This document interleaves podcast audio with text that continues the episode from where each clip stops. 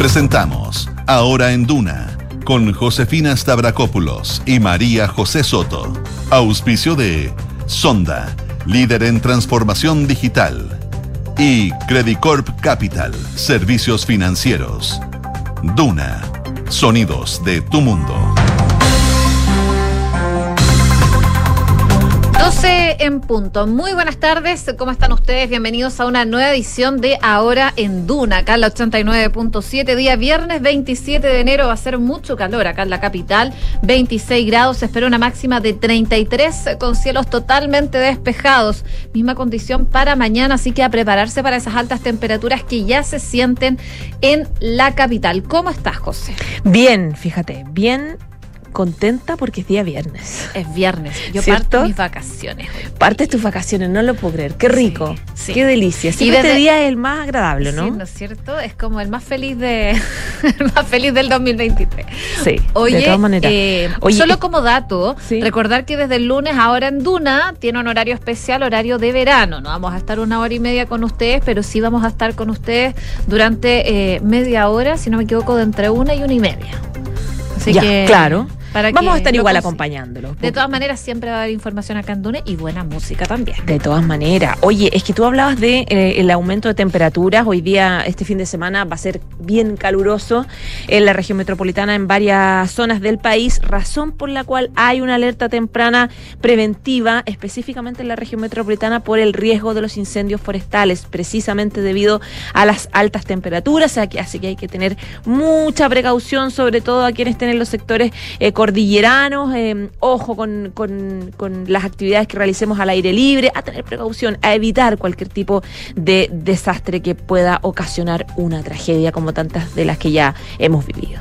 Oye, vamos a estar hablando hoy día también de receso legislativo. Recordemos que ya parte y esta semana fue bastante intensa para el gobierno tratar de sacar adelante proyectos que eh, no quedaran para marzo. Hay algunos que lamentablemente igual quedaron para marzo, pero hicieron un trabajo bastante arduo para sacar eh, la mayor cantidad de proyectos lo antes posible. Ahora, ¿de qué se trata este receso legislativo y por qué el Congreso deja de trabajar un mes completo y de corrido? Les vamos a estar contando en un ratito más. Y siguen los coletazos por eh, la situación con el embajador Bielsa en Argentina. Ahora, la prensa argentina, específicamente el Clarín, asegura que la Cancillería de Chile se disculpó con el embajador a propósito de este audio de WhatsApp que se difundió durante esta semana cuando precisamente el presidente Gabriel Boric y también la canciller estaban en Celaca, ya en Argentina. Además, les contamos en materia internacional, los vamos a actualizar de lo que está pasando en Perú. La crisis se mantiene, la gente sigue manifestándose en las calles. La Fiscalía peruana, de hecho, abrió una investigación para esclarecer estas 54 personas que fallecieron en medio de las protestas, mientras en paralelo la oposición peruana está buscando destituir a la actual presidenta, quien dijo, adelantemos las elecciones, no tengo ninguna gana de quedarme en el poder. ya de estar aburrida. Igual, imagínate, todo este tiempo de protestas, hoy día también iban a tratar de despejar las calles eh, en Perú. Eh, vamos a ver si, si lo logran. Oye, ¿tenemos pregunta del día? Tenemos pregunta del día y se las contamos. Tiene que ver con este estudio de la Universidad San Sebastián y Equifax que eh, dilucida que el monto total de la deuda morosa chilena nacional alcanzó su punto más bajo en cuatro años. La banca concentra más de la mitad de los impagos. ¿Cuál es tu caso? Te dejamos cuatro alternativas. Sigo con la misma deuda, bajé mi deuda, subí mi deuda y no tengo deuda. No les voy a preguntar a ustedes qué alternativa van a votar porque es una pregunta personal, pero les invito a que participen. o asumo que todos tienen deuda. Listo. claro, todos endeudados, listo. A estas alturas del año, previo a las vacaciones. Kiki Yavar, ¿cómo estás? Bien. Bien. no me pregunten de mi deuda. No. Voy a hacer mi otro comentario en la moda del día. Me encanta esa camisa verde musgo. No, verde ¿es musgo o verde como militar? No sé, yo, yo solamente veo verde. Solo verde. Solo verde, pero de las, las variaciones de los verdes las pondrán ustedes. Es que es súper difícil que todos concuerden en un tipo de verde. Pero ustedes en general como que están de acuerdo con el... Sí, a veces. Sí, el verde, ese verde musgo, ¿no? Sí, sí, yo también diría que es verde musgo. Al que lo vea. O carabinero. No, porque es, más, un poquito más clarito. Ya, bueno, da lo mismo. ya vamos con los titulares.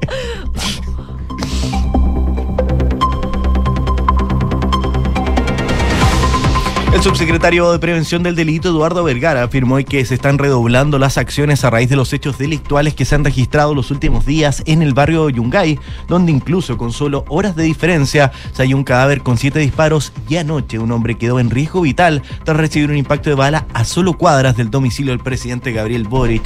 El subsecretario habló del alza de los homicidios en el último tiempo y aseguró que mantuvo conversaciones ya con el nuevo fiscal nacional Ángel Valencia para poder reforzar el convenio que se firmó hace unos meses para dar nacimiento al Centro Nacional de Prevención del Delito Violentos en la subsecretaría que él comanda, porque justamente en casos como los del barrio Yungay, lo que no podemos hacer es quedarnos solos con las cifras, sino que se necesita poner sobre la mesa la investigación del contexto.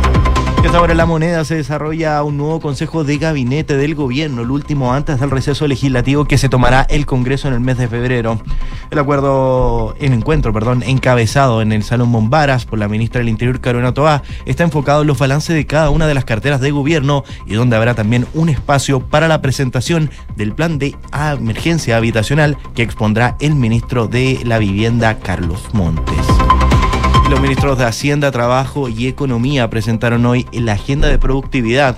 En la presentación, el ministro de Hacienda, Mario Marcel, indicó que esta agenda tiene plan y pone foco en el aumento de la productividad y la dinamización de la economía, con medidas como mejoras en los procesos de inversiones, la facilitación del comercio, el mercado de capitales, la informalidad laboral, la capacitación y la reconversión laboral, junto a la innovación y transformación productiva.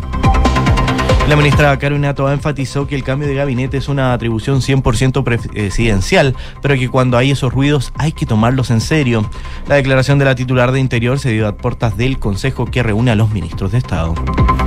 El gobierno la ministra de Salud, Jimena Aguilera, defendió la decisión de la superintendencia del ramo de haber ingresado un recurso de aclaración ante la Corte Suprema sobre el fallo que ordenó a las ISAPRES aplicar una nueva tabla de factores a sus afiliados y restituir los cobros en exceso, valorando la respuesta concreta de esta.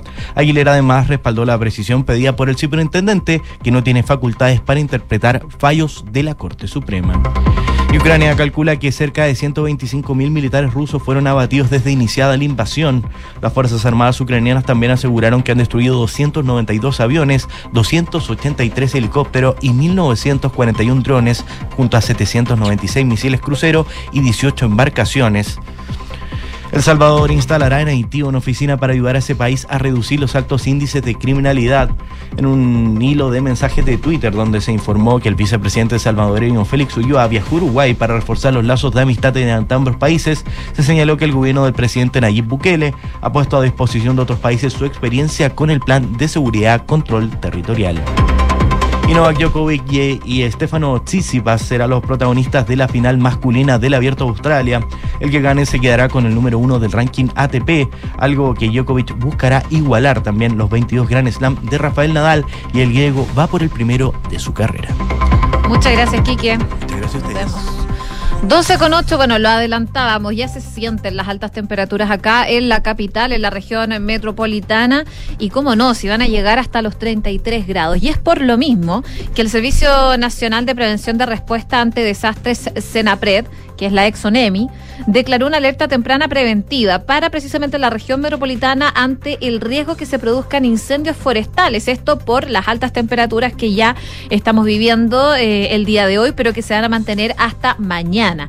Y según la información entregada por la Dirección Meteorológica de Chile a través de un aviso meteorológico, durante estos días se van a registrar altas temperaturas, sobre todo en sectores de, de cordillera de la costa, en el valle, en la precordillera de región, y el pronóstico indica que serán temperaturas que van a estar eh, bordeando los 33 grados. Y es por eso que por medio de un análisis de la CONAF se estableció que debido a la circulación ciclónica que hay a nivel de superficie y esto sumado a esta incursión de aire cálido en altura, están provocando una disminución en el contenido de la humedad en toda la zona, lo que hace que el suelo por supuesto sea más seco y crea condiciones propicias para que se produzcan estos incendios. A raíz de esto, eh, desde Senapred de la región metropolitana, en coordinación también con la delegación eh, presidencial regional, comunicaron que en consideración a estos antecedentes técnicos proporcionados por la Dirección Meteorológica y la CONAF, que suponen un aumento de riesgo asociado a esta variable, declararon alerta temprana preventiva. en, eh, regional por amenaza de incendios forestales, vigente desde hoy día entonces hasta que las condiciones lo ameriten. En consecuencia, eh, se constituye como un estado de reforzamiento de la vigilancia mediante el monitoreo de, mm, del preciso y riguroso de las condiciones de riesgo y las respectivas vulneraciones que puedan existir eh, a propósito de estas altas temperaturas que lo que buscan es evitar que se generen incendios. Incendios que sabemos que la mayoría se genera por la mano del hombre y ahí, claro, hay que tener atención y precaución al respecto. Oye, y ojo que los termómetros podrían llegar hasta los 36 grados en algunas zonas precordilleranas eh, y valles entre las regiones de Coquimbo y el Biobío. Esta temperatura más o menos entre, lo, entre hoy día 27 y el eh, sábado 28 de enero mañana. Por lo tanto, es importante esta alerta que ponen las autoridades. También hay una alerta agrometeorológica a propósito también de la preocupación por los cultivos. Así que ojo para este fin de semana de altas temperaturas. Oye, los quiero llevar a otra información. Esto es una noticia muy linda, la verdad. No sé si viste las imágenes ayer en la noche, en la tarde en la Plaza Baquedano, la mm. Plaza Italia, Plaza de la Dignidad, como quieras llamarle ahí. Un centro tan emblemático, tan neurálgico, que ha significado cosas tan simbólicas para nosotros en los últimos años.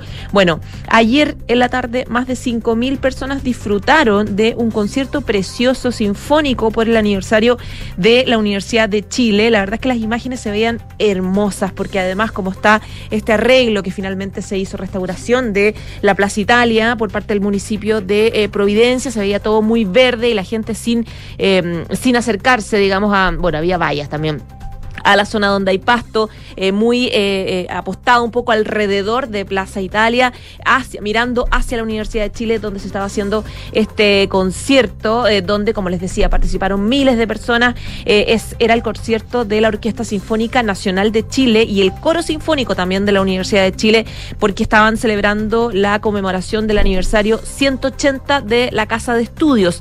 Había en escena 80 músicos, 70 coristas que fueron dirigidos por los maestros Rodolfo Sanglivieni y Juan Pablo Villarroel, respectivamente, para la interpretación de la novena sintonía, eh, sinfonía, digo, de Beethoven. Eh, la rectora de la Casa de Bello, Rosada Vez, destacó que el amplio, em, el, acceso amplio al arte y la cultura de manera democrática es esencial para fortalecer la cohesión social, porque a través de las expresiones artísticas y el encuentro en espacios públicos nos reconocemos como comunidad. En esa misma línea, ella decía que eh, es importante también asumir que los espacios son comunes, que nos pertenecen a todos y que tenemos la responsabilidad de cuidarlos, de mejorar la convivencia, eh, alentando este tipo de actividades como eh, actividades cívicas, democráticas, democráticas, artísticas. Eh, decía ella que...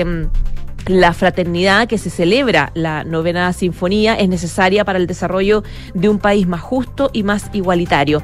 El acto cultural se hizo con apoyo del gobierno regional metropolitano, estaba también la delegación presidencial, de hecho estaba la delegada, estaba la, eh, alcaldesa Evelyn Matei, eh, estaba eh, Claudio Rego, estaban todos los representantes de los principales, principales encargados, digamos, de temas de seguridad y, claro, evidentemente que fue simbólico, la verdad, como con una suerte de reconciliación ver esta Plaza Italia eh, preciosa, llena de gente que participó de este tremendo, eh, eh, tremendo show sinfónico.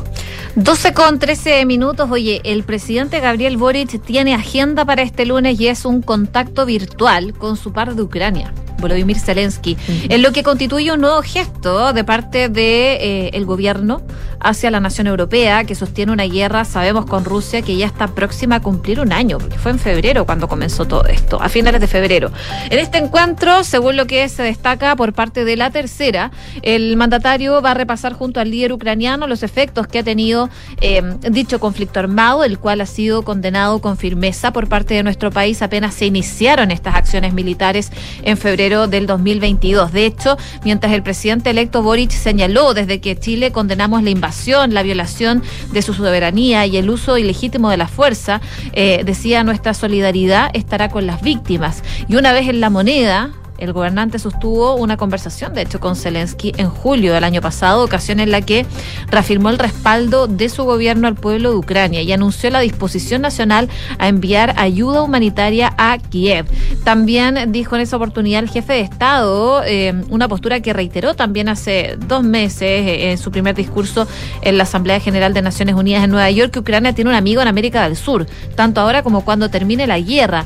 Y en cuanto al diálogo en particular, Zelensky comentó a través de su cuenta de Twitter que la distancia eh, claramente no es un obstáculo para los países amigos. Encantado de establecer este contacto con el nuevo presidente de Chile, dijo en su momento. Eh, también de esta conversación que tuvieron en agosto. Eh, dice que discutieron la posibilidad de involucrar especialistas chilenos en territorios eh, desminados. Vamos a ver entonces eh, qué llegan a acuerdo durante esta conversación que van a tener el lunes el presidente Gabriel Boric con el presidente de Ucrania, Volodymyr Zelensky.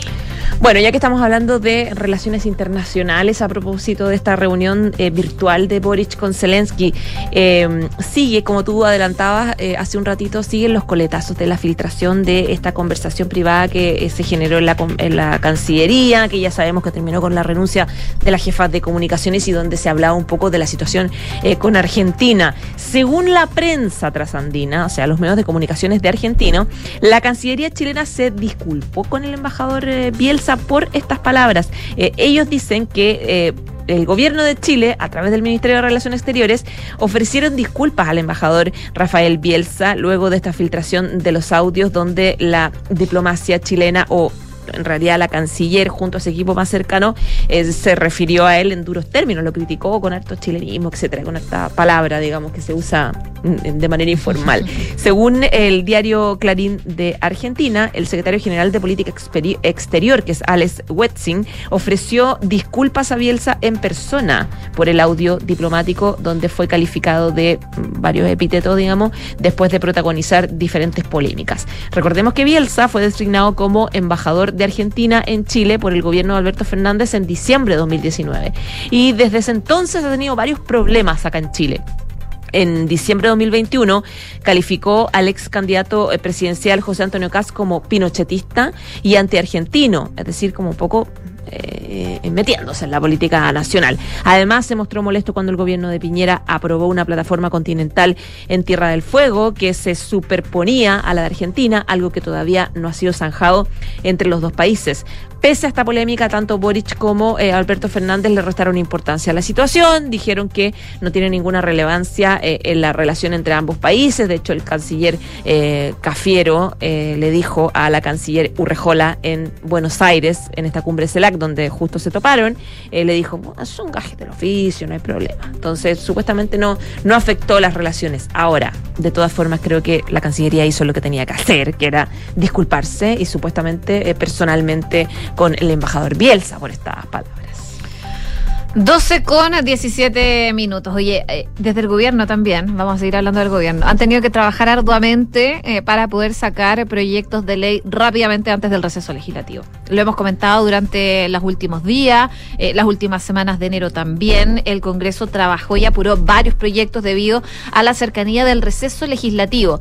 Pero claro, uno a lo mejor que no está tan cercano a esto dice, ¿qué es el receso legislativo? Es un periodo eh, en que todos los funcionarios toman un descanso durante el verano, que es durante todo febrero. Y a diferencia de las vacaciones legales establecidas en el Código del Trabajo, la de los diputados y senadores está fijada en su propio reglamento y de este modo el texto establece que este receso parlamentario es la suspensión de actividades correspondientes al feriado anual en la época en que la corporación acuerde. Y de este modo se desprende de su norma interna que la interrupción de su labor legislativa durante un mes completo de corrido fue acordada por los mismos parlamentarios.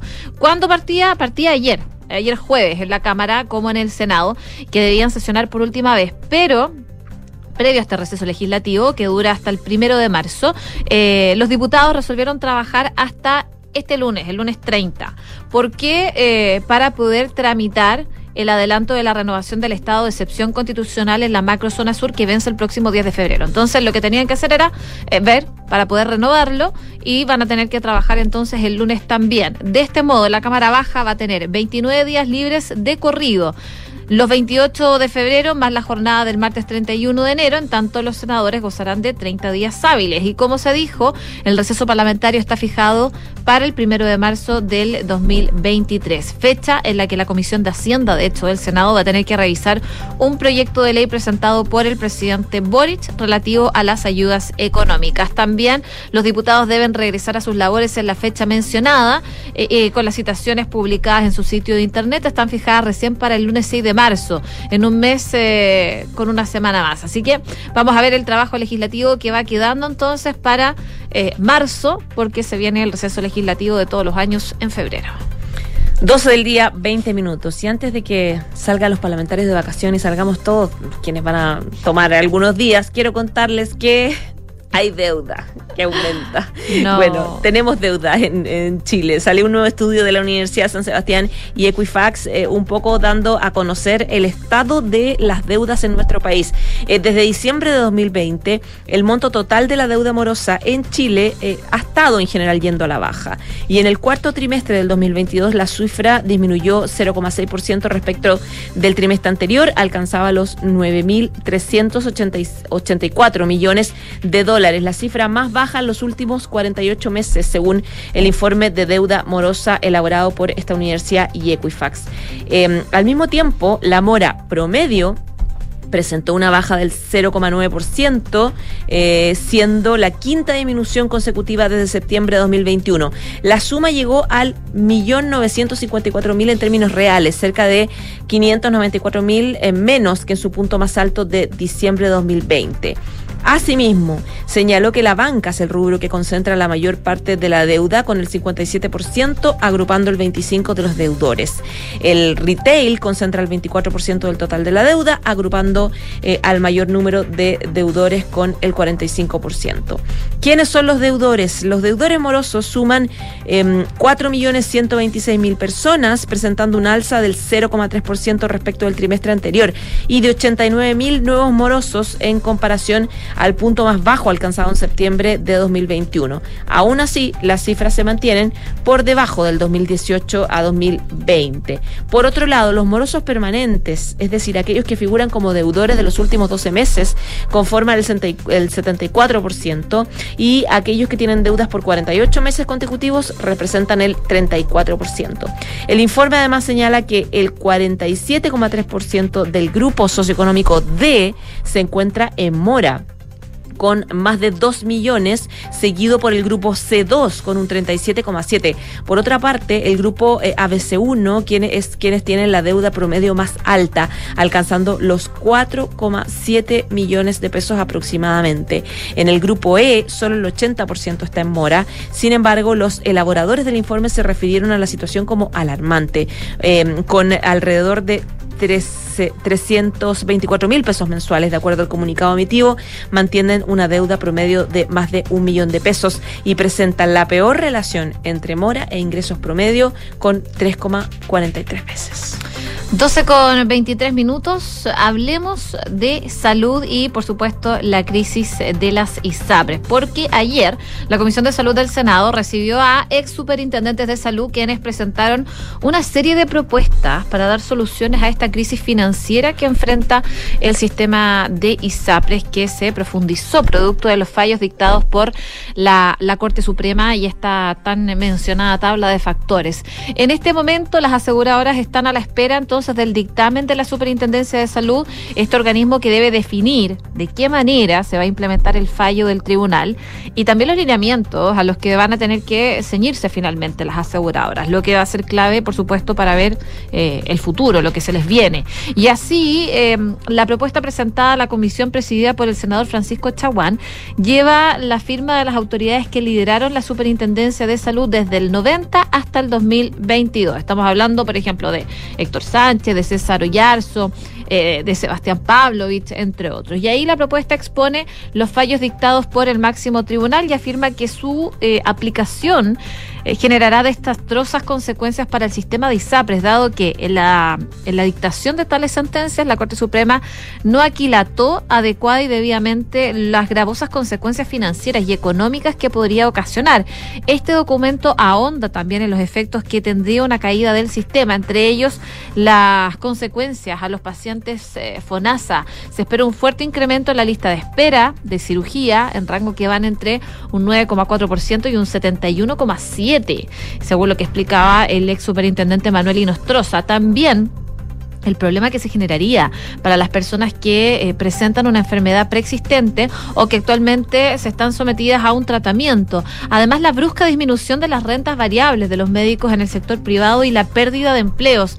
Ante este escenario, estas ex autoridades realizaron un llamado de urgencia tanto el Poder Ejecutivo como el Legislativo para que tomen cartas en el asunto y eviten finalmente una crisis sanitaria. Dentro de los principios planteados, las exautoridades manifiestan la solución que no debe generar gasto fiscal, también debe permitir en breve plazo retomar el debido y esencial equilibrio financiero entre ingresos y gastos del sistema de ISAPRE y entre los puntos también se encuentra que cualquier devolución a que diera lugar la aplicación de los referidos fallos debiera ser cargado a cuentas por pagar con cargo a prestaciones futuras, otorgando la suficiente estabilidad en el sistema de ISAPRES para que pueda cumplir con dichos compromisos. Parte de las propuestas entonces que estuvieron dando eh, ex superintendentes de salud que eh, propusieron, pusieron sobre la mesa una propuesta para esta crisis, apuntan a un plan único y universal para el sistema de ISAPRES. 12 del día, 25 minutos. En otro tema, hoy parte la ley que obliga a las empresas o compañías que venden celulares a bloquear aquellos aparatos que hayan sido robados de las tiendas o de las bodegas. Eh, entró en vigencia una medida que fue anunciada el 4 de enero por el subsecretario de Prevención del Delito, Eduardo Vergara, que consiste en este bloqueo de teléfonos celulares que hayan sido robados desde las tiendas o las bodegas. Esta medida, eh, evidentemente, que apunta a los aparatos que están Em, previo a su comercialización y se da en el marco de numerosos asaltos ocurridos en el último tiempo donde los delincuentes roban teléfonos directamente desde las tiendas. El bloqueo se hizo a través de email em, eh, con cada equipo y con la medida las compañías tienen que desactivar cualquier aparato robado en un plazo de 24 horas. En esa ocasión, el anuncio fue eh, hecho por Vergara, acompañado de representantes de la Cámara de Comercio eh, de Centros Comerciales y tiendas del retail, como también Ripley, Falabella y Mercado Libre.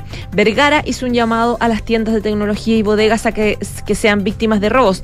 Deben hacer la denuncia a las policías, al Ministerio Público, eh, porque para nosotros es mejor que nos sirve estos datos para hacer nuestro trabajo, para tener mejor información y esto no se puede quedar solamente en desactivar los aparatos. El secretario señaló que este, eh, este paso en ir sobre volúmenes grandes de robos de celulares es un paso concreto que apunta al fenómeno en general de robos de celulares, de teléfonos. Por su parte, el subsecretario de Comunicaciones, Claudio Araya, decía que en la preocupación de fortalecer una agenda que proteja a la ciudadanía del crimen organizado, se está trabajando en conjunto con la industria también y también con la Subsecretaría de Prevención del Delito en esta normativa para desincentivar el robo de celulares a través de estos bloqueos. Eh, de esta forma, se evita la posterior comercialización, porque desde ahora, si alguien compra un teléfono que ha sido robado, este no va a poder ser usado porque va a estar bloqueado o se va a bloquear dentro de las próximas horas. Desde el punto em, operativo, lo que debe suceder es que cuando a una empresa le roban los celulares, tienen que hacer una denuncia, informar eh, el email de los equipos y de esta forma van a ser bloqueados en las redes móviles de todo Chile, según la eh, agregó la autoridad de Subtel. Es una buena noticia sin duda porque va a desincentivar estos robos que se han hecho eh, a estas tiendas comerciales de celulares, eh, en malls, en centros comerciales, y que ha terminado con balaceras, etcétera. es un desincentivo importante. 12 con 28, tenemos que hacer una breve pausa comercial, por supuesto, acá en Ahora en Duna, pero como siempre los queremos invitar a votar en la pregunta del día. Y quiero ver cómo va la pregunta en Twitter. De hecho, yo voy a votar. Acabo de votar. Según la Universidad San Sebastián y Equifax, el monto total de la deuda amorosa nacional alcanzó su punto más bajo en cuatro años. La banca concentra más de la mitad de los impagos. ¿Cuál es tu caso? Hasta ahora el 38,5% dice, sigo con la misma deuda. El 30,8% dice, no tengo deuda. Qué suertudo. Quiero ser como ellos. Eso. Vamos a la pausa. Pausa y volvemos para revisar más informaciones aquí en Ahora en Duna.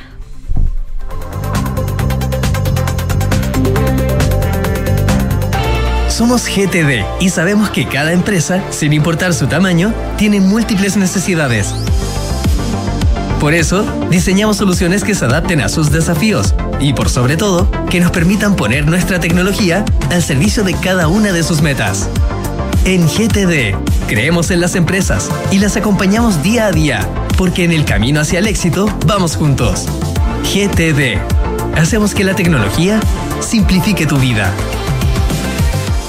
El Mimbu lo hacemos todo. La calidad de vida y convivencia mejora cuando se suman nuevas tecnologías, como las viviendas industrializadas, soluciones más rápidas para acceder a un nuevo hogar. Cuando trabajamos junto al Mimbu, lo hacemos todas y todos. En comunidad, en el barrio y con el barrio. Conoce más sobre el plan de emergencia habitacional en www.mimbu.cl. Ministerio de Vivienda y Urbanismo. Gobierno de Chile. ¿Aló? Grande, pelado. Buena, Toto, ¿cómo estáis? Bien, pues, ¿y tú? ¿Cómo estamos con la camioneta para la mudanza mañana? Chu, se me fue totalmente, me vine a la playa. ¿A la playa? Tranquilo, manéjate con Quinto. ¿Quinto? Sí, Quinto. Una app donde eliges el Toyota que quieras y lo usas por el tiempo que necesitas. En tu caso, una Hilux. Grande, Quinto. Descubre nuestros nuevos puntos de retiro y conoce todos nuestros modelos disponibles descargando la app Quinto Share. Quinto.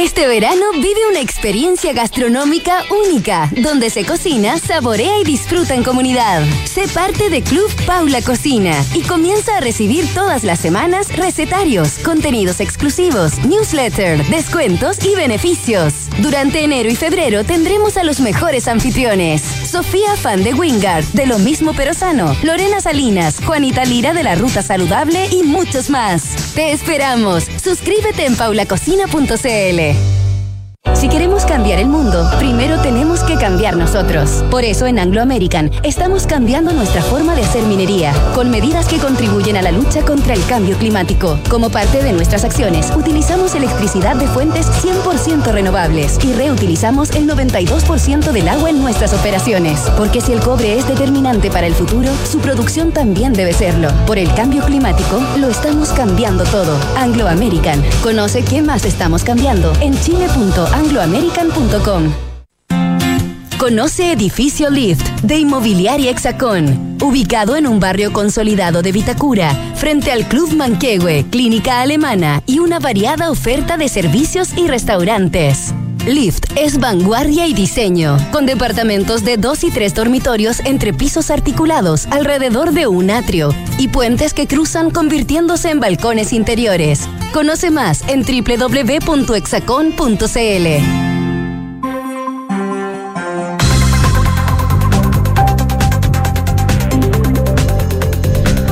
12 con 32 minutos, estamos de regreso en ahora en Duna Carlos 89.7. A esta hora en Santiago, la temperatura marca 26,3 grados, la máxima va a ser bastante alta, 33 con cielos despejados. Y es momento de revisar noticias del deporte con Francesca Ravizza. ¿Cómo está, Fran? Muy bien, ¿y ustedes? Bien, todo bien. Qué bueno. Oye, ya definido ayer la finalista femenina, ya están definidos los finalistas masculinos del Australian Open. Sí, va a estar entrete eso. Djokovic va con todo, se va a enfrentar a eh, Stefano Tsitsipas, el griego. Esta es la décima final de Australian Open de Novak Djokovic. Va para volver a ser el número uno del mundo y por su Grand Slam número 22 para igualar a Rafael Nadal. No tuvo problemas en la semifinal para ganarle a Tommy Paul, el estadounidense 35 del mundo. Le ganó en sets corridos, 7-5, 6-1 y 6-2. Y ahora va, como te decía, por Stefano Tsitsipas, que es el número 3, quien derrotó al ruso Karen Kachanov por 7-6, eh, por tiebreak, eh, 6-4. 6-7 y 6-3. A cuatro sets jugaron este partido. Stefano Tsitsipas va por su primer Grand Slam. En 2019 se enfrentaron en Roland Garros y ganó Djokovic. El que gane este partido va a ser número uno del mundo. ¿Sí? Yo creo que Tsitsipas tiene harto para ganar. Ha ido como Está, avión. está jugando muy bien Stefano Tsitsipas, está en un gran nivel, va por su primer Grand Slam, va por el número uno, que nunca ha sido número uno del mundo.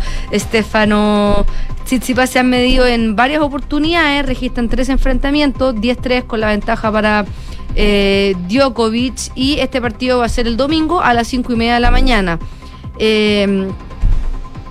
Apre- más allá del momento tenístico de los dos, hay un tema que ha estado causando controversia y es que eh, Novak Djokovic ha dicho públicamente que está lesionado, ¿verdad? Que está jugando lesionado de, de una de sus piernas, ya ha jugado, ha tenido que ser asistido en los partidos, pero ha mostrado tremendo nivel, ha ganado muy fácil a sus rivales y esto se ha prestado para que algunos duden de la realidad de su lesión. Algo que se le ha criticado desde siempre a Novak Djokovic, porque a veces cuando va perdiendo partidos, siempre que le duele el hombro, que tiene que ser asistido, y, y siempre se lo han criticado. Y una de las personas que salió a hablar al respecto fue Tony Nadal, que es el tío de Rafael Nadal, que es director de la academia de Rafael Nadal y es columnista del diario El País. Ya, ¿y qué dice él? Y en esta columna... ¿Sospecha o no sospecha? Él dice, yo no sospecho de la realidad de la lesión de, de Djokovic, pero entiendo que se dude porque los desplazamientos lo sigue haciendo igual, no cambia mucho su juego. Uno pensaría que se está poniendo el parche antes de la herida. Claro, no está siendo, está siendo intratable. Es el candidato, y dice esta columna que fue el miércoles, es el candidato a el ser finalista junto a Tsitsipas. Lo adelantó, de hecho. Era muy evidente por el buen nivel de los dos. Y esto es porque Djokovic alega y, se molestó en conferencia de prensa porque dice, cuando yo me lesiono, estoy inventando. Pero cuando otros se lesionan, son las víctimas de la situación, son pobrecitos. Y Tony Nadal dice, se entiende, yo no soy muy de esto, pero claramente que se está refiriendo a Rafael Nadal, que se fue lesionado de, de- del Australian Open. Y lo que dice Tony Nadal hace, hace mucho sentido. Dice como, cada vez que un jugador generalmente se lesiona, hay efectos inmediatos en esa lesión. ¿Qué quiere decir? O tienen que estar de baja un tiempo, o tienen que ser operados, o pasan muchos partidos, y él lo dice, como por ejemplo el propio Nadal, eh, Carlos Alcaraz, que también sufrió una lesión y no pudo estar para el Australian Open, entonces cuesta creer, dice, cuesta creer porque el nivel es muy, muy alto el que sigue jugando Djokovic, que eh, sin duda, si es que gana el domingo, va a ser el gran merecedor también de este título. O sea, él es el candidato y, y el momento deportivo y físico que tiene Novak Djokovic, ya lo hemos dicho, indica que va a pasar a Rafael Nadal con el número de Grand Slam ganado y seguramente va a ser el máximo en la historia, superando incluso a Serena Williams que tiene que tiene 23, ¿no? 23. Entonces, eso es lo que eso es lo que está pasando, esa es la polémica. Eh, Novak Djokovic es un tenista que genera muchas emociones positivas y negativas. Hay gente que lo ama, que es fan número uno de Novak Djokovic, que creen que él es el, el- la, la cabra de GOAT del tenis. Hay otros que no les gusta para nada Novak Djokovic, que son mucho más fans de Rafael Nadal o de Roger Federer. No les gusta el estilo de Djokovic, le molesta mucho que sea antivacuna y que él ha dicho que no es antivacuna, pero no está vacunado. Y ha Como que presentado- puede generar un poquito de anticuerpo. Y parece que el papá estuvo en una polémica envuelto, ¿no? Sí, Durante es que en uno de estos partidos el papá apareció con una polera con la Z, que es la Z que tenían los tanques de guerra de Rusia. Ah, Entonces se, se- se lo está acusando de que, de que él es prorruso. es prorruso y que está a favor de la invasión rusa a Ucrania. No ha trascendido mucho más, es una es grave porque estás apoyando una invasión de guerra y es evidente que esa Z representa eso, no es una Z del zorro. No, y parece que estaba con manifestantes también prorruso, Claro. a favor de Putin, algo así era. eh, pero que también le, le puede salpicar al hijo. Y, un- y, sobre, y, y cuesta creerlo también porque Serbia es un país que viene de guerras recientes. O sea, Serbia hace no mucho era Yugoslavia. Y, y tiene su guerra de los Balcanes, pero bueno, eso, eso ya. Pero es otra polémica más extra deportiva que tiene también a- que va aumentando los detractores de, de Novak Djokovic. Entonces, seguramente, y por eso cuando gana es tan efusivo y calla boca y eso, porque, porque es un personaje polémico, ¿no? A todo el mundo le cae bien, lo encuentran pesado. eh, pero es innegable su talento, es innegable que De es de los mejores tenistas de la historia que han, que han habido. Ya, Fórmula 1. ¿Qué? Queda pasó? mucho para que empiece la Fórmula 1, parte el 5 de marzo. Eh, Oye, febrero pasado volando. Sí. Pero enero no. Pero ya estamos terminando enero.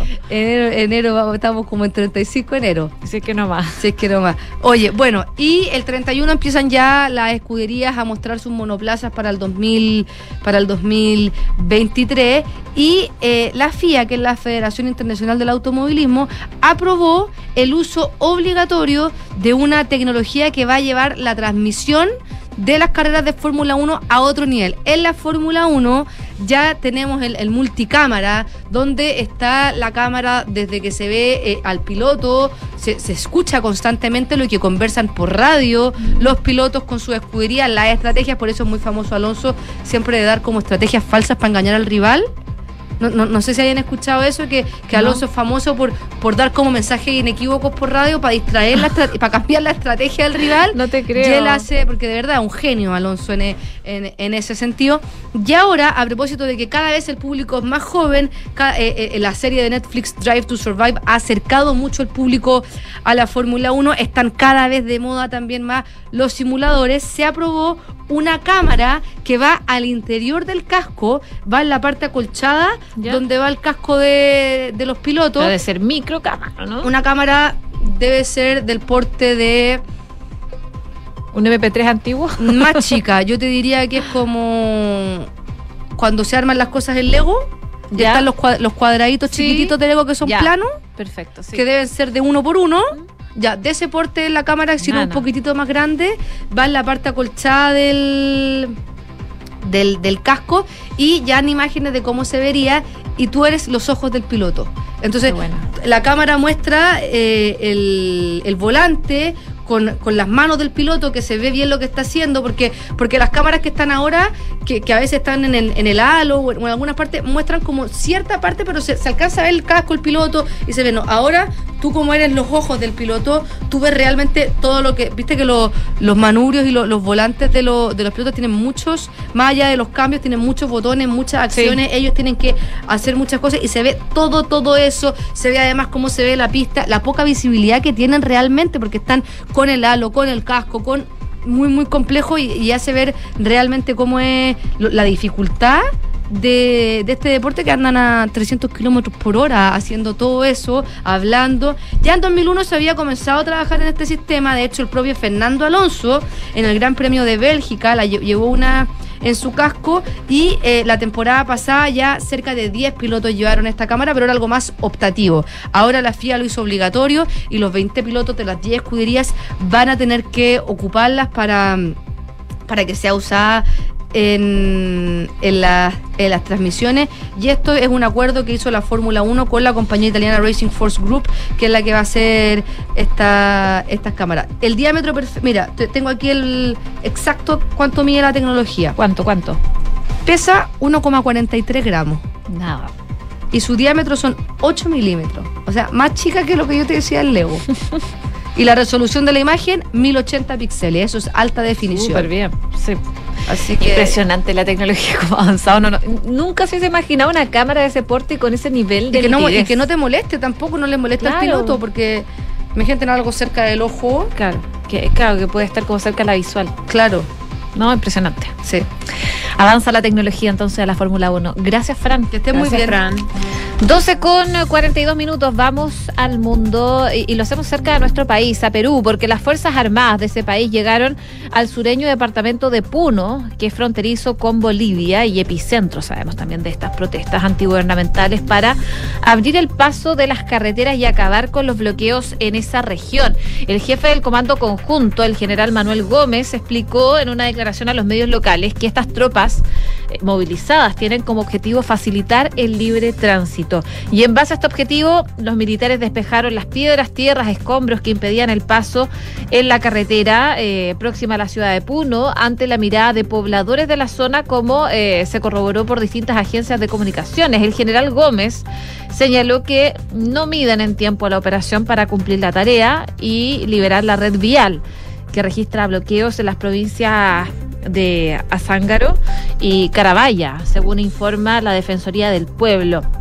Los militares y los vehículos blindados movilizados desde las bases de los vecinos departamentos de Moca, eh, Moquegua y Tacna se han dirigido al cuartel eh, de Manco en eh, la ciudad de Alto Andino de Puno. Y hasta la fecha, y según datos de la Defensoría del Pueblo, 46 personas que participaban en protestas fallecieron en ese departamento. Además, el 20 de enero, grupos de manifestantes quemaron comisarías en Cépita y atacaron las instalaciones de las comisarías eh, también en Puno. Una situación que ha sido bastante compleja durante el último tiempo. Así que es el trabajo que están haciendo los militares y también las policías para pa- tratar de alguna forma de despejar las carreteras en esa zona del país en Puno, que ha sido el epicentro de las manifestaciones antigubernamentales en Perú.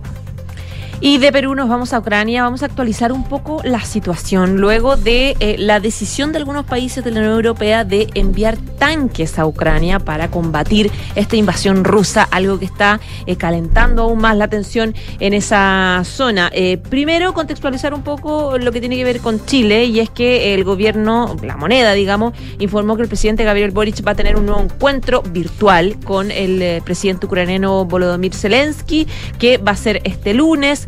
Va a ser una conversación que va a tener como foco la situación de Ucrania, la invasión y eh, recordémonos que... eh, que Boric ya manifestó su rechazo público al actuar ruso desde el inicio del conflicto y que de hecho dijo que nuestro país estaba a disposición de apoyar las condenas a la invasión por eh, en distintos organismos internacionales que, a los que pertenezca Chile. Eso eh, respecto de la reunión del lunes. Respecto de eh, Ucrania, ahora actualización, bueno, Ucrania ya ha sumado la ayuda de 12 países aliados en los que ha denominado la coalición de los tanques, es decir, que van a aportar con estos carros de combate pesados en la guerra contra Rusia, según dijo el presidente Zelensky. Eh, él eh, afirmó que se está ampliando la coalición de tanques, hay una decisión correspondiente de Canadá, que él dice estoy agradecido, y ya hay 12 países, plantea él, en esta coalición. Zelensky se ha referido también al nuevo ataque con misiles rusos eh, que fue el jueves pasado, que dejó 11 personas muertas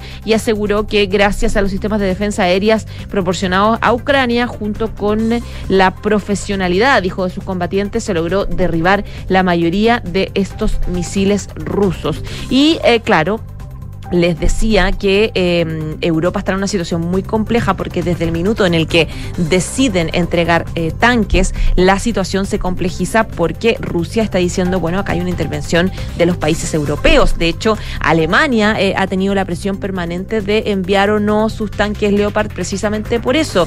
Eh, de hecho, em, em, la otra vez escuchaba un podcast de El Mundo donde explicaban que los tanques que genera, eh, que diseña Rusia, por ejemplo los Leopard, se venden en distintos países, en España, etcétera. Pero aunque se vendan y por lo tanto, eh, no sé, un grupo de tanques, eh, seis tanques, sean españoles, España no puede enviarlos a Ucrania si quiere, porque como son de origen alemán, tienen que pedirle permiso a Alemania. Y Alemania no había querido en todo este tiempo para no eh, agravar las cosas, para no enojar a- al gigante ruso en esta presencia de, de Europa en, en Ucrania en la guerra. Por lo tanto, eh, Alemania, después de varios titubeos, decide aportar con sus tanques, razón por la cual Rusia ya reclamó formalmente a este país para que aclare su posición sobre la invasión ucraniana luego de la entrega de estos eh, tanques Leopard. Así que la situación se va poniendo cada vez más tensa en Europa.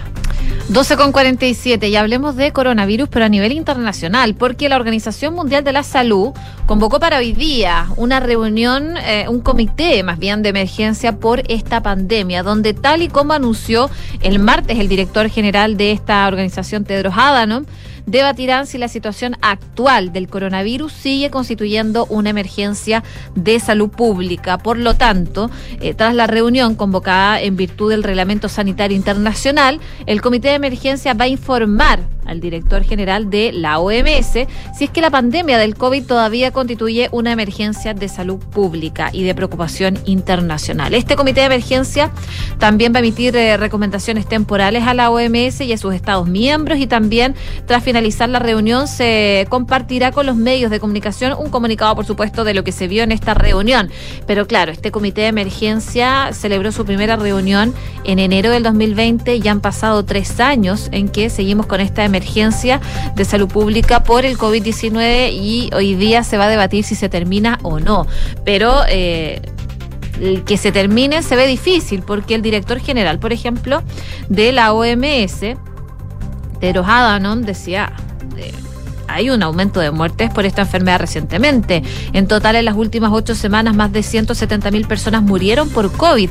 Y eso solo con datos oficiales, sin contar los no oficiales. Y aunque reconoció que la coyuntura actual es claramente mejor que la de hace tres años, ya cuando comenzó esta pandemia, eh, puso de relieve de alguna forma la respuesta colectiva mundial eh, que está de nuevo bajo presión. El pasado 14 de enero la OMS emplazó al régimen chino, por ejemplo, a compartir información más detallada sobre el impacto de la última ola del coronavirus en el gigante asiático. El organismo internacional reconoció la voluntad de colaborar con Beijing eh, pero le solicitó unos datos más detallados por las provincias a lo largo del tiempo y además pidió que China eh, aporte más secuencias a base de datos abiertos. Así que la situación es bastante compleja de todas maneras todavía respecto al coronavirus. Hemos avanzado harto en estos últimos tres años, sobre todo con la aplicación de las vacunas, pero se ve difícil probablemente de que... eh, se termine esta emergencia de salud pública a nivel mundial por el COVID-19. 12 del día, 50 minutos. Estás en Ahora en Duna. Y volvemos a temas nacionales. Ha sido una semana bien difícil, en realidad, en las últimas semanas, bien difícil para el gobierno a propósito de estos dos intentos de acusaciones constitucionales, de esta filtración del audio de la cancillera Antonia Urrejola al Ministerio de Relaciones Exteriores. Y por lo tanto, los resultados de eso es que ya desde el oficialismo y la oposición están de nuevo levantando la idea de que el presidente Gabriel Boric eh, haga un nuevo cambio de gabinete. Habló hoy día del tema la ministra del Interior, Carolina Toa. eh, que recordemos es quien encabeza el gabinete. Eh, ella reconoció que si bien eh, hoy se van a concentrar en el plan de emergencia habitacional y en los aportes que puede hacer cada ministerio, dijo, ciertamente también se habla de política. Claro que es un momento con algunas tensiones, fue incómodo este episodio del Ministerio de Relaciones Exteriores, vienen semanas muy importantes desde el punto de vista de las decisiones que van a tomar las fuerzas políticas para... enfrentar el proceso constitucional y consultada por la presión de los partidos políticos oficialistas para hacer un cambio de gabinete, ojalá en marzo, Toa reconoció que es incómodo para los ministros cuando nos plantean estas preguntas porque las decisiones en esta materia las toma el presidente, no los gabinetes, no se deliberan en los espacios de trabajo habituales, no corresponde que entre colegas estemos haciendo este tipo de evaluaciones y es poco lo que podemos aportar en esta discusión.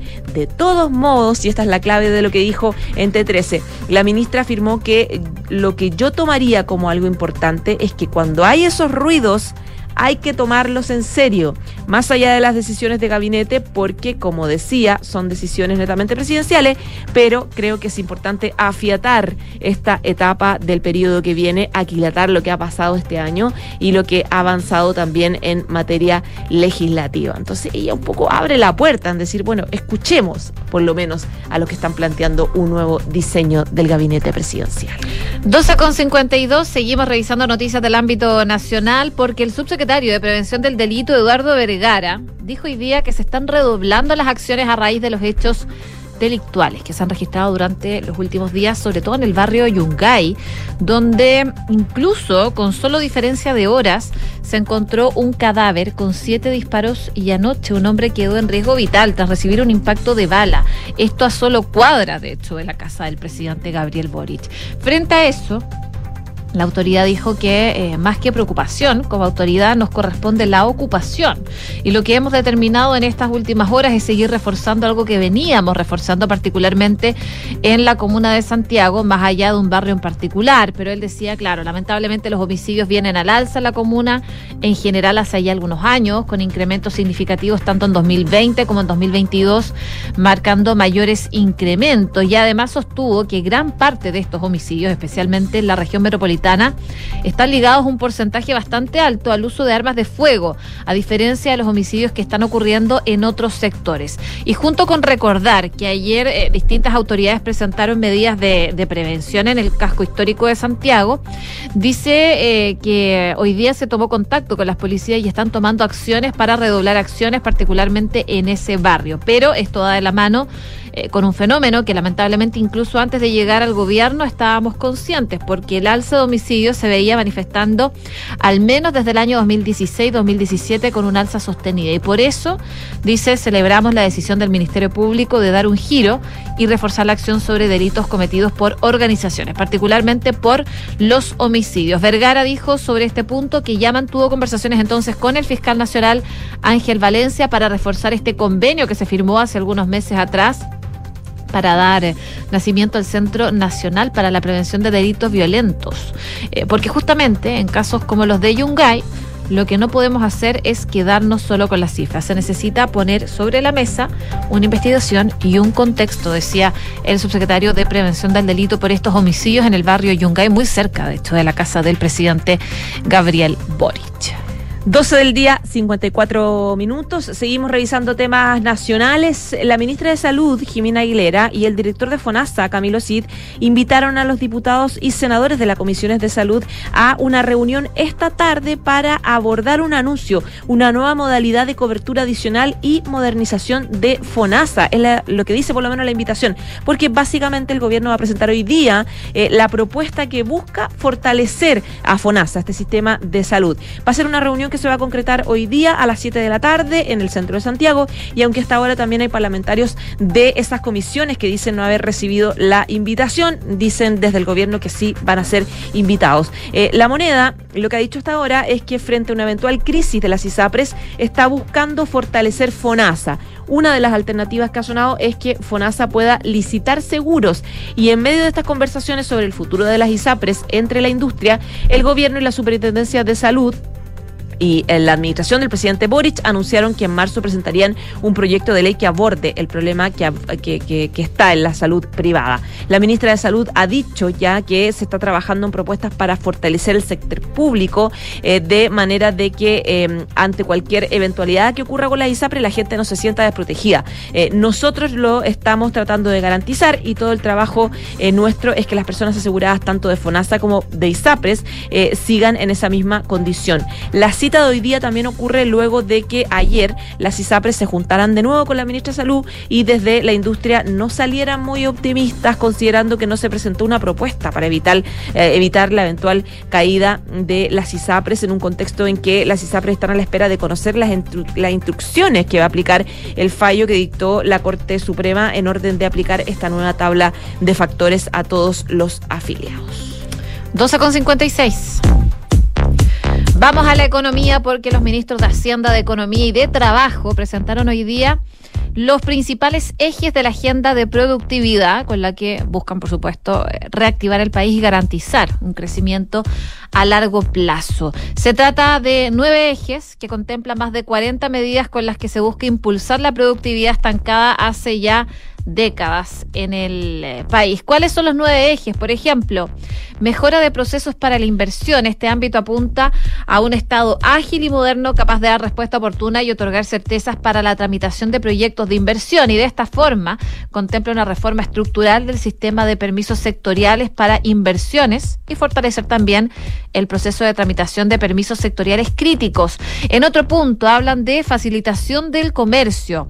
Se plantean siete medidas productivas cuyo objetivo es facilitar el comercio a través de la digitalización y simplificación de los procesos y también con esto reduciendo costos.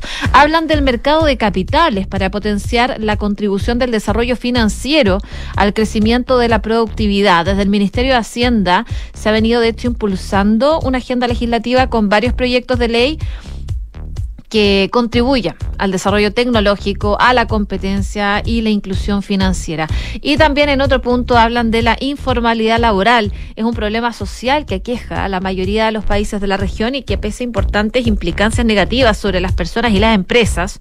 Y si bien en Chile es menor que la observada en otros países de la región, sigue siendo un fenómeno preocupante que impide el aumento de la productividad en la economía y, y se manifiesta en forma transversal y universal. Los otros ejes dicen, por ejemplo, con la capacitación y la reconversión laboral, la innovación la transformación productiva, mi pymes más productivas, más competencia eh, y la digitalización, por supuesto, son parte de las medidas que están apuntando desde el gobierno eh, para tener una productividad mejor durante este año en la economía chilena. El ministro Mario Marcel decía que esta agenda de productividad complementa los esfuerzos que estamos haciendo para reactivar la economía, recalcando que junto a ello uno tiene que pensar en el potencial de crecimiento a más largo plazo y eso es lo que apunta esta agenda, decía el titular de Hacienda Mario Marcel.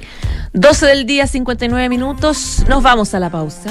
Pero antes, como siempre, los invitamos a que participen en nuestra pregunta del día. Ya están votando en Twitter, según la Universidad San Sebastián y Equifax, el monto total de la deuda amorosa nacional alcanzó su punto más bajo en cuatro años. La banca concentra más de la mitad de los impagos. ¿Cuál es tu caso? Tienes cuatro alternativas. Sigo con la misma deuda, bajé mi deuda, subí mi deuda o no tengo deuda. Vota con nosotros. Hacemos una breve pausa comercial, seguimos profundizando en este tema y en otros más, por supuesto, aquí en Ahora en Duna, el 89.7.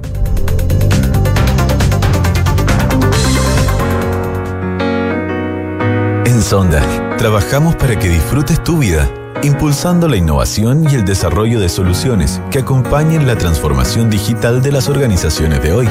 Cuenta tú también con el respaldo, agilidad y eficiencia del líder en transformación digital de la región. Conócenos en sonda.com. Porque en Sonda trabajamos para que disfrutes tu vida. Sonda. Make it easy. En Credicorp Capital nos centramos en ser aliados estratégicos de nuestros clientes para cumplir sus objetivos con nuestro portafolio de inversiones de carácter global. Siente la confianza invaluable de contar con asesores financieros que le agreguen valor a tus decisiones. Conoce más sobre nosotros en credicorpcapital.com. Construir un futuro mejor es responsabilidad de todos. Mientras más países adoptan medidas para reducir las emisiones de carbono, la demanda de productos y servicios esenciales para el crecimiento económico sigue en aumento. No es fácil, pero son recursos como el cobre producido por BHP en Chile los que ayudan a hacerlo posible. El futuro está aquí. Descubre cómo en bhp.com slash mundo mejor. Con Talana, la más completa plataforma digital de recursos humanos, ahorras tiempo y costos. Gestiona la información laboral de tus colaboradores, firma digitalmente, calcula remuneraciones y encuentra al talento ideal para tu empresa, directo desde la app más descargada y mejor valorada para la gestión de personas. Únete a las miles de empresas que ya han digitalizado su área de recursos humanos con Talana. Conoce más en talana.com. ¡Felicidades! Puedes escoger el premio que quieras. Ay, quiero ese. No, eh, ese. No, mejor el del lado. Ay. A veces no importa si le sigues dando vueltas, pero a la hora de invertir es mejor Scotia Fondos, que cuenta con toda la solidez y respaldo internacional que tiene Scotia, donde puedes invertir de manera online y simple, donde un grupo de coaches expertos te guiará según tu perfil de riesgo y objetivos. Toma la mejor decisión. Invierte en Scotia. Infórmese de las características esenciales de la inversión en estos fondos mutuos establecidas en sus reglamentos internos y scotiabankchile.cl. Infórmese sobre la garantía estatal de los depósitos en su banco o en cmfchile.cl. Marca registrada de Bank of Nova Scotia, utilizada bajo licencia.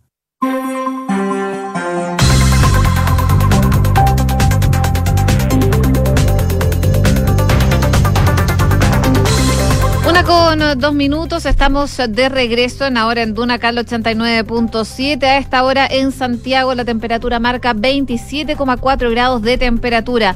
Cielos totalmente despejados, ya se siente el calor y va a seguir aumentando. Va a llegar la máxima hasta los 33 el día de hoy. Ya está con nosotros Quique Yavar para hacer un resumen de las principales noticias en los titulares. La ministra Carolina Tobá enfatizó que el cambio de gabinete es una atribución completamente presidencial, pero cuando hay esos ruidos hay que tomarlo en serio. La declaración de la titular de Interior se dio a puertas del Consejo de Gabinete que reúne a todos los ministros de Estado en el Palacio de la Moneda. Y en la moneda ya se desarrolla esta mañana el nuevo Consejo de Gabinete del Gobierno, el último antes del receso legislativo que se tomará el Congreso en el mes de febrero. El encuentro está encabezado en el Salón Bombaras por la ministra del Interior, Carolina Toá, y estará enfocado en los balances de cada cartera de gobierno y donde habrá también un espacio para la presentación del plan de emergencia habitacional que expondrá el ministro Carlos Montes. El gobierno presentó la agenda de productividad para dinamizar la economía chilena. Se trata de un plan con nueve ejes de trabajo, entre los que el ministro Mario Marcel destacó la desautorización y la digitalización de la economía.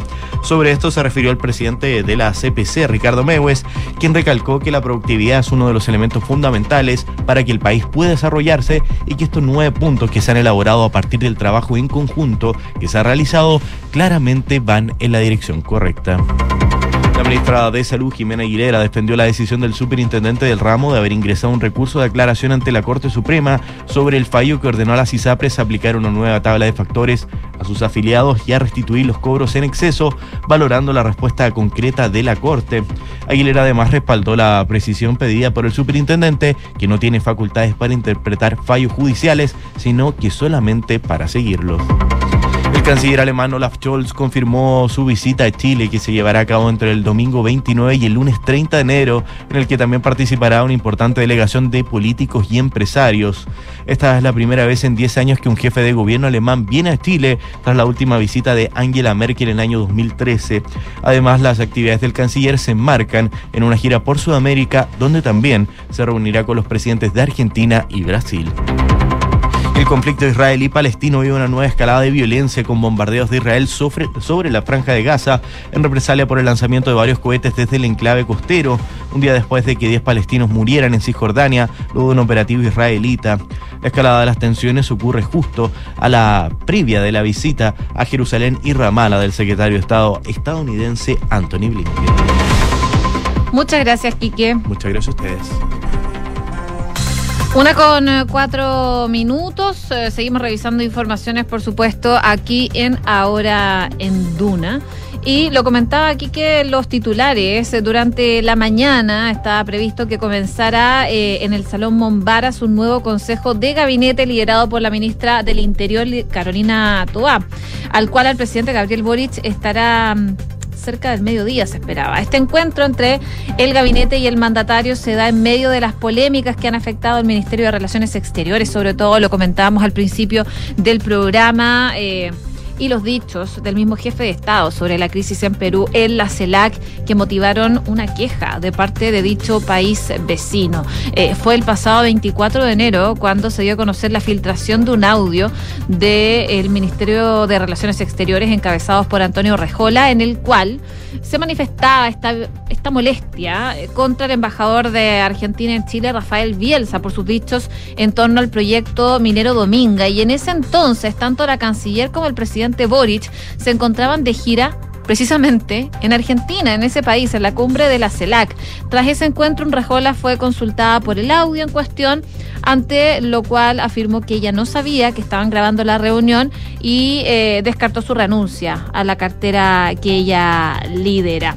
Eh, el audio filtrado por error desde el equipo de Urrejola generó repercusiones en el mundo político. Fue así que incluso parlamentarios de oposición y algunos del oficialismo tildaron de bochorno e impresentable, desprolijo y amateur la situación. Desde la Cancillería, Cancillería en tanto, emitieron un comunicado donde confirmaron en que eh, se va a abrir un sumario y el envío de antecedentes a la Fiscalía para seguir investigando la situación. Y a esto también se suma la polémica con Perú que fueron por los dichos del presidente Gabriel Boric cuando abordó esta crisis y cuestionó al gobierno de Dina Boluarte por la forma en que están enfrentando las protestas sociales. Esto principalmente por las 50 muertes que se han producido en dicho territorio. La respuesta de Perú, por supuesto, no se hizo esperar y vino de la mano de la Cancillería, el vicecanciller Ignacio Higueras transmitió al embajador de Chile el malestar que había generado en el gobierno peruano la manera, dicen, irrespetuosa en la que el presidente Boric se refirió a su país en la CELAC. Por supuesto, van a ser los temas que se van a tomar la agenda en, este, en esta reunión que va a encabezar la ministra del Interior, pero otro de los temas que se va a abordar en este Consejo de Gabinete será el balance legislativo a manos de la ministra Analía Uriarte, la ministra de las Express. Y es que esta última semana fue casi redonda, casi redonda para el Ejecutivo en el Congreso. Las reformas tributarias, la previsional dieron pasos importantes en sus comisiones en la Cámara de Diputados, donde además se rechazó con una amplia mayoría la acusación constitucional en contra de la ministra, exministra ya Marcela Ríos. Además fue visado el proyecto de infraestructura crítica. Eh, sin embargo, una de las reformas que no superó la valla en la Cámara de Diputados fue la que permite estas prórrogas de 35 días en vez de 15 de los estados de excepción constitucional, una iniciativa impulsada por el gobierno que solo le faltó un voto para ser aprobada. Se perdió por un voto terrible declarada la ministra del Interior, pero eh, probablemente esto se perdió también por las mismas declaraciones de la ministra Carolina Toa en esa instancia que fueron bastante criticadas por la oposición sobre todo. Una de la tarde y ocho minutos. Revisamos otra información. La sede de la región metropolitana del Instituto Nacional de Derechos Humanos presentó una querella contra 10 personas por los delitos de asociación ilícita y trata de personas con fines de explotación sexual. Esta acción fue ingresada ante el séptimo juzgado de garantía de Santiago, donde siete de las personas imputadas corresponden a ciudadanos venezolanos, eran dos colombianos y también una persona de nacionalidad chilena. Esta situación quedó al descubierto cuanto personal de la Brigada de Trata de Personas de la PDI detectó a una adolescente extranjera que ejercía la prostitución en el sector centro de Santiago, específicamente en la Plaza de Armas. Y la menor de edad fue obligada a hacer estas labores a modo de pago por una supuesta deuda que contrajo con los perpetradores quienes la trajeron desde Iquique hasta Santiago. La investigación apuntó a que esta adolescente ejercía esta labor en habitaciones del portal Fernández Concha, lo cual permitió dar con la ubicación de otras mujeres que eh, estaban lamentablemente en circunstancias similares. Según eh, la presentación del Instituto de Derechos Humanos, todo esto se hacía engañándolas y aprovechándose de una situación de vulnerabilidad, en especial por su condición socioeconómica, y por la necesidad urgente de proveer, eh, proveer sustento a su familia y en muchos casos de sus hijos menores de edad que se encuentran en el extranjero, razón por la cual el Instituto de Derechos Humanos concreta esta querella en contra de 10 personas por asociación ilícita y trata de personas.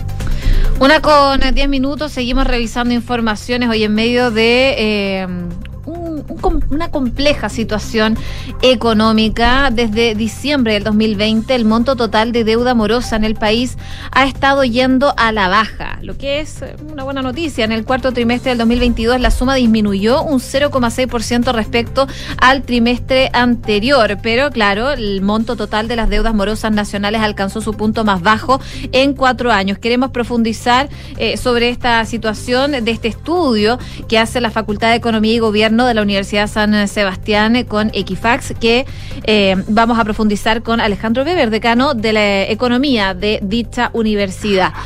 Alejandro, ¿cómo estás? Muy buenas tardes. Hola, muy buenas tardes, ¿cómo están? Muchas gracias por la invitación. Muy, una buena noticia, ¿no es cierto? Que, que baje por lo menos la deuda morosa nacional, que está alcanzando su punto más bajo. Me imagino que, eh, considerando la situación económica, eso es bastante bueno.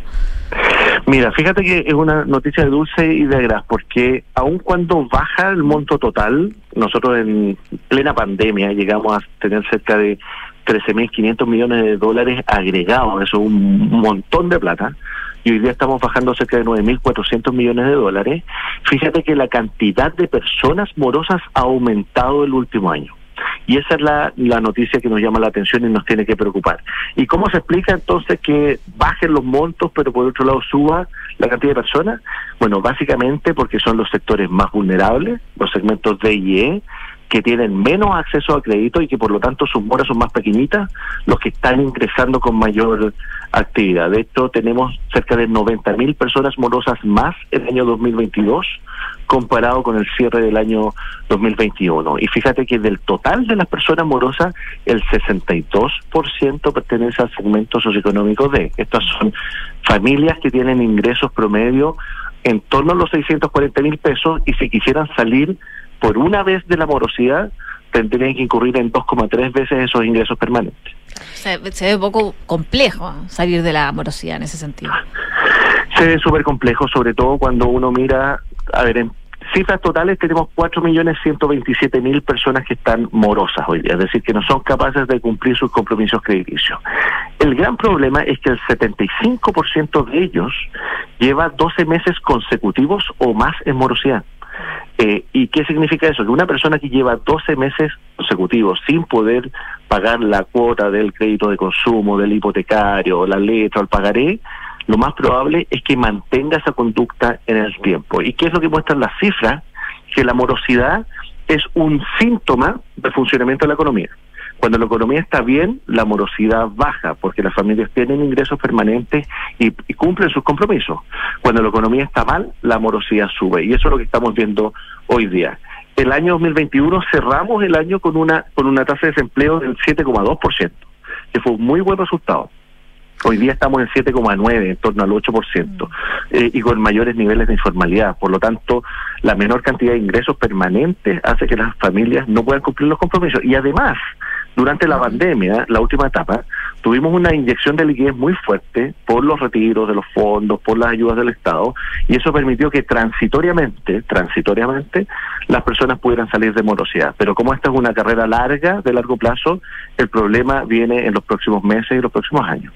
Estamos conversando con Alejandro Weber, decano de, Economía de la Universidad San Sebastián, ex subsecretario de Hacienda, a propósito de este estudio sobre la morosidad de los chilenos. Eh, parte de este estudio eh, un poco revela que la banca, los bancos siguen siendo el foco principal de la deuda. Eh, me imagino que tiene que ver con consumo, eh, con créditos de consumo, hipotecarios, con líneas de crédito. Sí, así es. De hecho, cuando uno mira en la cantidad de personas que están eh, y dónde están estas personas, su morosidad, la mayoría está en el retail, porque hay muchas personas que lamentablemente, por ejemplo, los supermercados tienen que endeudarse para pagar la cuenta del supermercado. Y eso es un problema país que tenemos que abordar desde políticas públicas bien robustas. Pero cuando uno mira los montos, evidentemente la mayor cantidad de plata está puesta, las colocaciones están puestas en, eh, en, la banca, fundamentalmente créditos hipotecarios y de consumo. ¿Y qué muestran las cifras? Fíjense que hoy día estamos en una situación muy favorable de pago de los créditos hipotecarios. Pese a la dificultad económica, a las altas tasas, las personas han pagado sagradamente sus créditos hipotecarios porque evidentemente que el riesgo de no pago significa perder el activo más preciado que tiene una familia, ¿no? que es su casa. Pero en el caso de los créditos de consumo estamos viendo algo distinto. La morosidad está llegando a los niveles prepandemia, cerca del 2% de las colocaciones, y eso es porque las personas han tenido que priorizar, ¿no? Y ante menores ingresos, caída de los salarios reales, una mediana de ingresos de la población que no supera los 460 mil pesos y un largo etcétera, ha hecho que las personas lamentablemente hayan tenido que optar por dejar de cumplir los, sus compromisos en los créditos de consumo. Y las proyecciones para lo, lo que se viene, este 2023, muchos expertos han dicho, va a ser un año difícil económicamente, no se ve un repunte por lo menos para este año. Eh, me imagino que en este sentido también complica a la gente de salir de sus deudas. Sí, totalmente. Yo no, no, no, quiero poner más pelo en la sopa, pero, mm. pero es una realidad. Eh, el, el producto este año se va a contraer en torno al 2%. El Banco Central dice 1,75. Es probable que sea mayor que eso. La inversión va a caer hasta un 5% o incluso más. Y eso va a repercutir en la tasa de ocupación. O sea, vamos a tener mayor desempleo, vamos a seguir teniendo caída en los salarios reales porque la inflación va a seguir avanzando, solo que a una menor velocidad pero la cuenta del supermercado del mes de marzo va a ser más cara que la cuenta que estamos pagando hoy día en enero. Y, por cierto, cuando las personas tienen menos ingresos en forma permanente, eh, les cuesta mucho más cumplir sus compromisos. Cuando las personas tienen liquidez, tienen recursos en general, tratan de pagar sus deudas. De hecho, la información del Banco Central muestra que de la plata de los retiros y de la ayuda del Estado, cerca de un tercio de esos recursos fueron destinados al pago de deuda. El problema es que no estamos generando empleo. La última vez que logramos generar empleo con fuerza durante el 2022 fue en abril. Luego de eso la creación de empleo se estancó.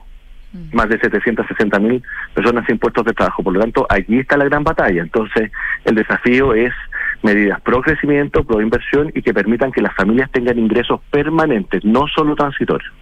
Bueno, en ese contexto, no sé si, si puede ser que no haya estado 100% enterado. Hoy día el gobierno presentó una agenda con varias medidas, cerca de 40 medidas para reactivar la productividad de la economía chilena, que son básicamente un paquete de, eh, de apoyos a pymes, etcétera, que buscan ahí eh, reactivar la economía en una situación compleja. Y en un contexto político también eh, contejo- eh, complejo, Alejandro, y eso que te quería preguntar, porque para este 2023 vamos a seguir eh, adelante con compromisos de políticas públicas como eh, tributaria, como reforma eh, previsional. Siempre está el fantasma de los retiros, que evidentemente es una tentación importante. Entonces, ¿cuál, qué, qué, qué contexto, qué esperas de este contexto político también?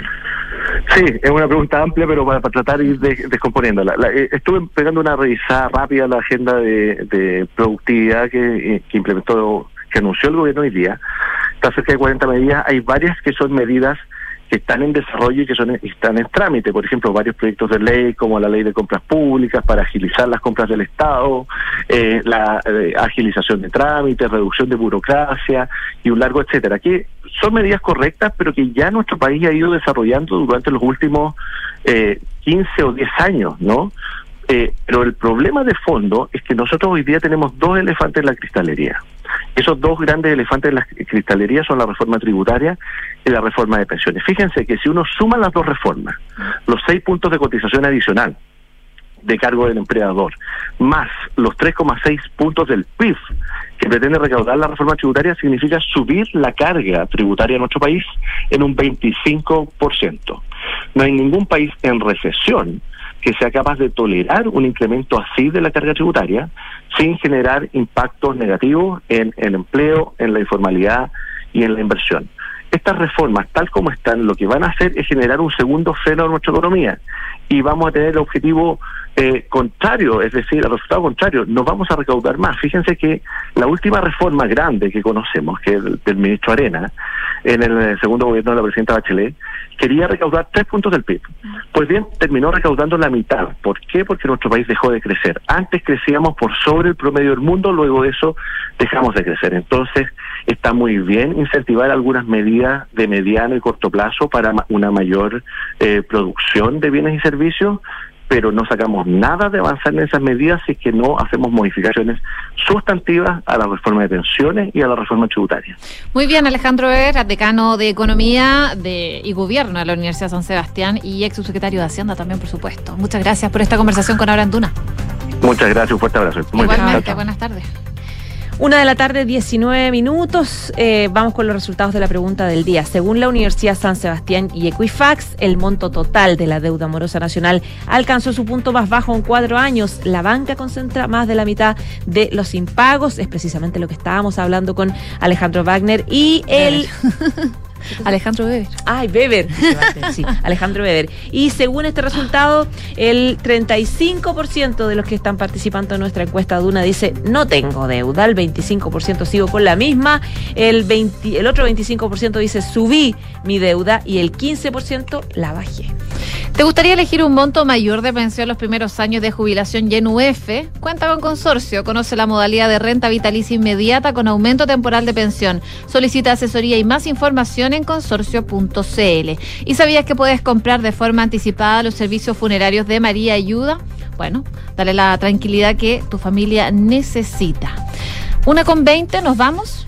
Nos Viene a continuación cartas notables y luego la segunda edición de información privilegiada. Chao, chao.